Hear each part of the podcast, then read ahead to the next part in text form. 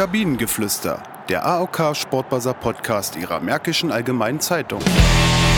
Herzlich willkommen zum Kabinengeflüster, dem Sportbuzzer Podcast präsentiert von der AOK Nordost. Schön, dass ihr wieder eingeschaltet habt.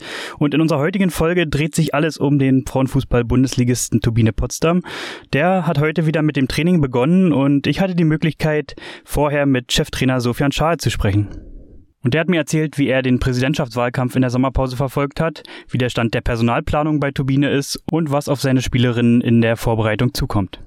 Ja, Sofian, schön, dass wir uns hier heute treffen können. Ein paar Stunden oder wenige Stunden vor dem Trainingsauftakt hier am Luftschiffhafen in, in Potsdam, bevor es mit euch oder bei euch wieder losgeht mit der Vorbereitung. Erstmal, wie war der Urlaub? Ja, war schön, es war entspannt. Ich konnte ein paar Tage mal äh, ja, runterfahren, sage ich mal, und wieder neue Energie tanken und hoffe, dass die jetzt in die Mannschaft gesteckt werden kann. Ja, wie lange hatte ich doch noch äh, trotzdem das ärgerliche Verpassen der Champions League, das am Ende ja doch sogar knapper war als, als vielleicht vorher gedacht, ähm, ja noch geärgert? Genau, ja, man konnte sich ja quasi vor dem letzten Spiel eigentlich schon so ein bisschen darauf vorbereiten. Ähm, es war ja schon zwei Spieltage vor Schluss eigentlich klar und natürlich war es dann ärgerlich, aber ich sage nach wie vor, dass wir eigentlich das Beste aus der Saison rausgeholt haben, weil ähm, ich glaube, mit so einer jungen Truppe fehlt nun mal die Konstanz und in der Hinrunde haben wir wie gesagt, ein paar Spiele glücklich gewonnen und in der Rückrunde dann unglücklich verloren und letztendlich hat sich das dann so ein bisschen ausgeglichen, auch wenn es am Ende natürlich sehr, sehr ärgerlich ist. Startest jetzt in die zweite Saison als Cheftrainer hier in, in Potsdam. Ähm, ja, was hast du vielleicht aus dem ersten Jahr mitgenommen? Ja, ich äh, kenne mich, glaube ich, so ein bisschen besser im Frauenfußball aus jetzt auch. Ich mache mal kurz das Fenster zu für die ganzen Zuhörer. So. Ähm, genau, also ich kenne mich ganz gut im Frauenfußball aus. Äh, noch nicht perfekt, aber zumindest weiß ich schon mal, wo die Stärken, wo die Schwächen liegen können. Und da probieren wir natürlich weiter daran zu arbeiten im Trainerteam mit der Mannschaft, um da eine noch bessere Saison als letzte zu spielen. Ja. Hast auch die Mannschaft ja im Laufe der Saison besser kennengelernt. Der Umbruch ist jetzt, ja, fällt eigentlich gering aus. Ähm, ja, wie weit ist das jetzt ein Vorteil, dass du die Mannschaft jetzt besser kennst schon zum Start der Saison?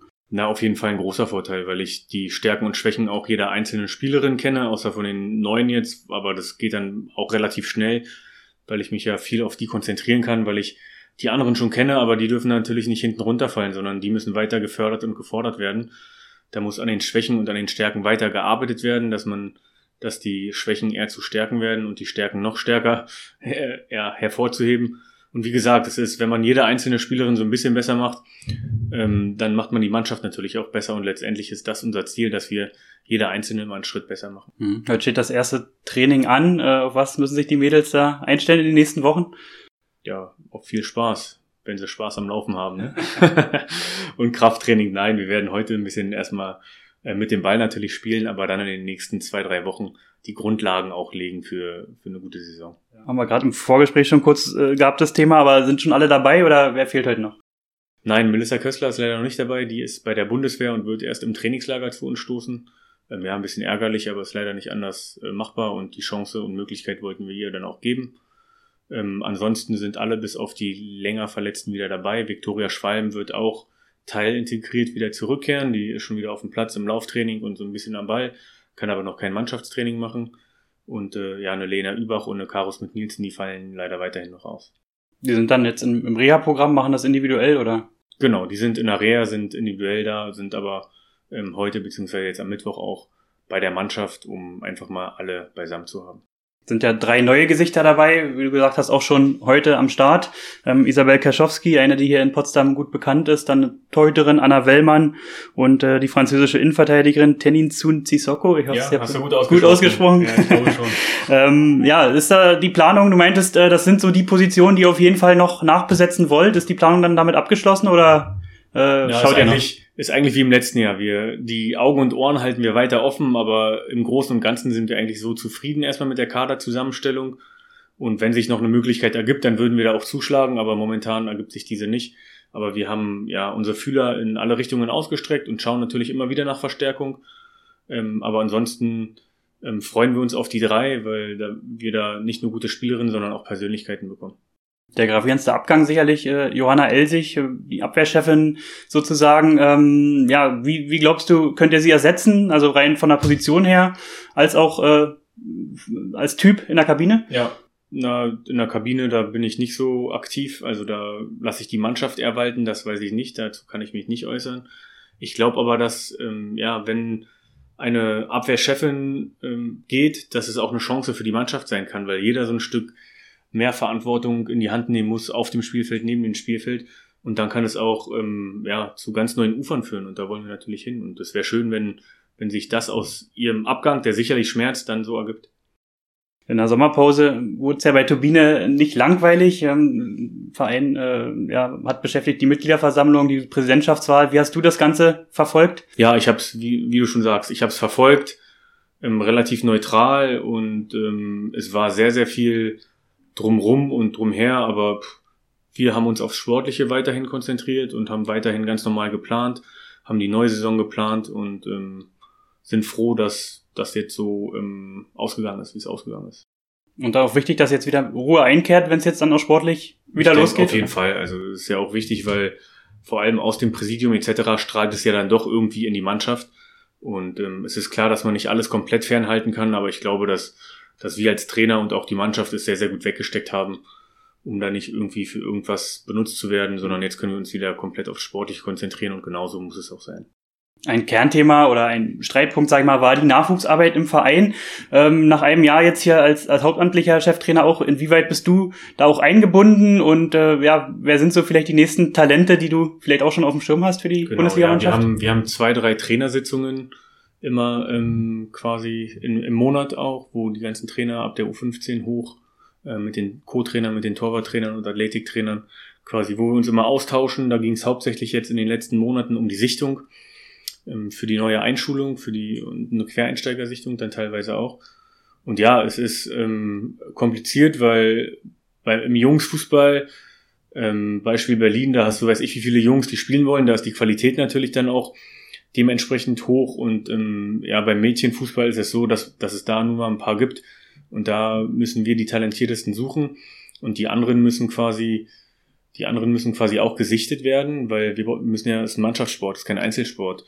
Und ähm, deswegen müssen wir die Mannschaften voll bekommen. Das war so, hat sich so ein bisschen schwer getan, aber ich glaube, wir haben am Ende des Tages äh, ja eine respektable Möglichkeit für alle gefunden, fürs ganze Verbundssystem und können natürlich auch stolz sein, dass wir die Waldstadt haben, weil ich glaube, ohne die wäre es nochmal schwerer gewesen und da liegt einem dann auch der Fokus, dass wir quasi näher mit der Waldstadt zusammenrücken, um eben in Zukunft solchen Problemen zu entgehen. Aber also drei Talente haben jetzt auch äh, den Verein erstmal verlassen, zumindest um, um diesen Schritt in, in Amerika erstmal zu machen oder die Erfahrung zu machen. Ähm, ja, gibt's da einen Nachrücker oder gibt's schon äh, junge Spielerinnen, die du jetzt auch auf dem Zettel hast, die vielleicht schon jetzt auch das eine oder andere Mal mit der Mannschaft mit trainieren werden? Oder? Ja, wir haben mit Dilara und Samira nehmen wir jetzt ins Training ab heute erstmal zwei junge, talentierte Spielerinnen auf. Dilara, die zuletzt in Bielefeld war, und Samira, die ja nur in, einer, in unserer zweiten Mannschaft gespielt hat. Ähm, aber wir haben die ein oder andere natürlich auch noch im Blick. Wir sind mit Thomas Kandler, dem Trainer der zweiten Mannschaft, auch im engen Austausch. Und über Leistung ähm, steht dem nichts entgegen, mal in der ersten Mannschaft mitzutrainieren oder mal zu spielen. Das hat eine Lea Bahnemann im letzten Jahr ganz gut geschafft, bis dann ihre Verletzung leider dazugekommen ist. Aber trotzdem ähm, stehe ich auch, muss ich ehrlich und muss man offen und ehrlich sagen, auch auf junge Spieler, um denen mal die Chance zu geben, ähm, weil ich meine, irgendwann, irgendwie muss jeder reinkommen und wenn, wenn man sich über Leistung verdient, ja, dann steht die Tür offen. Mhm. Aber wie hinderlich ist es da, dass die zweite Mannschaft da leider abgestiegen ist und man eben nicht mehr die Spielerin auf dem Niveau äh, heranführen genau, kann an den Frauen? Das Niveau allein von der ersten und zweiten Liga ist ja schon mal, sage ich mal, gravierender als auch im Männerfußball und von der ersten in die Regionalliga dann noch gravierender. Mhm. Und insofern ist es schon nicht optimal, dass wir da abgestiegen sind, aber Ziel unserer zweiten Mannschaft ist es jetzt so schnell wie möglich wieder in die zweite Bundesliga aufzusteigen aber auch weiterhin junge Talente zu fördern, zu fordern und an die erste Bundesligamannschaft, an das Tempo etc. dran zu gewöhnen. Ja. Ziel ist ein ganz gutes Stichwort. Äh, du hattest gesagt, ihr werdet euers wahrscheinlich erst wieder so im Laufe der Vorbereitung auch gemeinsam mit der Mannschaft äh, festlegen oder das wird sich dann rauskristallisieren. Wie ambitioniert bist du selber? Also was, was hast du dir vorgenommen? Ja, ich habe mir vorgenommen, dass wir definitiv eine bessere Saison als letzte spielen, dass wir weniger Gegentore bekommen, dass wir mehr Tore schießen und am Ende des Tages natürlich auch ein paar mehr Punkte auf dem Konto haben. Und wo das dann sein wird, das werden wir mit der Mannschaft äh, sicherlich noch erläutern. Aber der Truppe, so wie ihr den Kader jetzt auch zusammengestellt habt, äh, traust du das zu, oder? Ähm, ja, das wird sich zeigen jetzt in der Vorbereitung. Wie gesagt, wir sind ja jetzt vor dem ersten Training, da kann ich noch nicht wirklich was dazu sagen, aber ich traue es denen schon zu.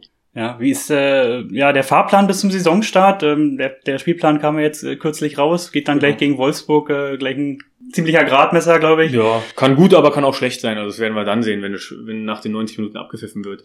Mhm. Ähm, ja, die ersten zwei Wochen werden wir in Potsdam bleiben, werden hier ein Testspiel gegen Jena, beziehungsweise in, ähm, in, in der Nähe von, von Leipzig werden ja, wir spielen. Ich, in Sachsen-Anhalt. Ja. Genau, genau. Ähm, Bitterfeld-Wolfen heißt es, glaube ich. Ja. Irgendwie sowas, ja.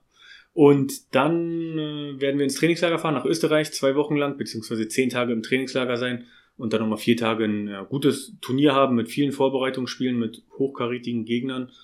Ja, dann werden wir zurückkommen, zwei, drei Tage frei machen, die Füße nochmal ganz kurz hochlegen, den Kopf so ein bisschen entspannen, dass es dann in die letzten zwei Wochen nochmal geht vor Wolfsburg.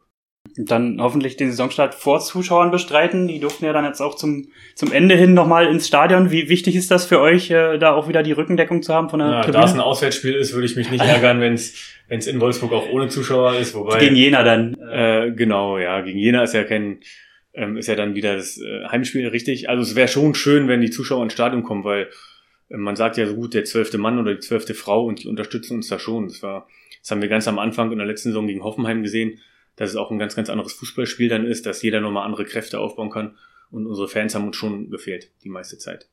Dann blicken wir noch einmal zum Nachbarn, äh, euer Kooperationspartner, als auch dein mhm. ehemaliger Arbeitgeber, äh, Hertha BSC, wo jetzt auch zwei äh, ja, ehemalige Mitspieler von dir, glaube ich, die du beide noch erlebt hast, äh, mit Freddy Bobic und Paul Dardai am, am Ruder sind. Äh, was traust du äh, den Berlinern zu? Eine bessere Saison als? Ja, ich hoffe auf jeden Fall eine konstantere. Also ich meine, eine bessere wird wird auch erstmal schwierig sein, weil der Kader ja äh, im Umbruch steht. Aber ich glaube immer, wenn, wenn neue Menschen an der Macht sind, dass dann auch Veränderung entsteht und dass dann neue Voraussetzungen für, für die ganze Mannschaft, für die Spieler an sich ähm, geschaffen werden. Und so möchte sich hoffentlich jeder Spieler auch selber wieder beweisen dort. Und insofern hoffe ich, dass dass äh, ja, das Hertha BSC definitiv um den Europacup mindestens mitspielt diese Saison. Wie hast du die beiden im Gedächtnis? Ich glaube, mit Paul dann auch im Nachwuchsbereich noch zu tun gehabt, oder? Äh, genau, ich war Nachwuchstrainer, als er noch Profitrainer war und bin ihn ab und zu über den Weg gelaufen, ja. Und äh, mit Freddy, ja, Freddy war früher mein Nachbar. Wir sind nach den Spielen meistens zusammen nach Hause gefahren oder haben noch irgendwie irgendwo angehalten und haben uns was zu essen geholt. Also mit dem bin ich nach wie vor im Austausch und freue mich, dass er jetzt wieder in Berlin ist. Alles klar. Insofern dann danke ich dir, dass du dir die Zeit genommen hast. Ja. Ich wünsche euch einen, einen, guten Start und äh, ja, dann bis bald. Danke auch.